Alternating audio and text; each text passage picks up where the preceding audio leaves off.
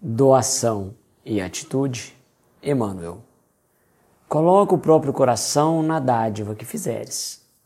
Reveste de amor as tuas ações de bondade, a fim de que os irmãos caídos em penúria se levantem ao toque de tua influência e nunca se vejam ofuscados ou deprimidos diante das atitudes que, porventura, já possas demonstrar.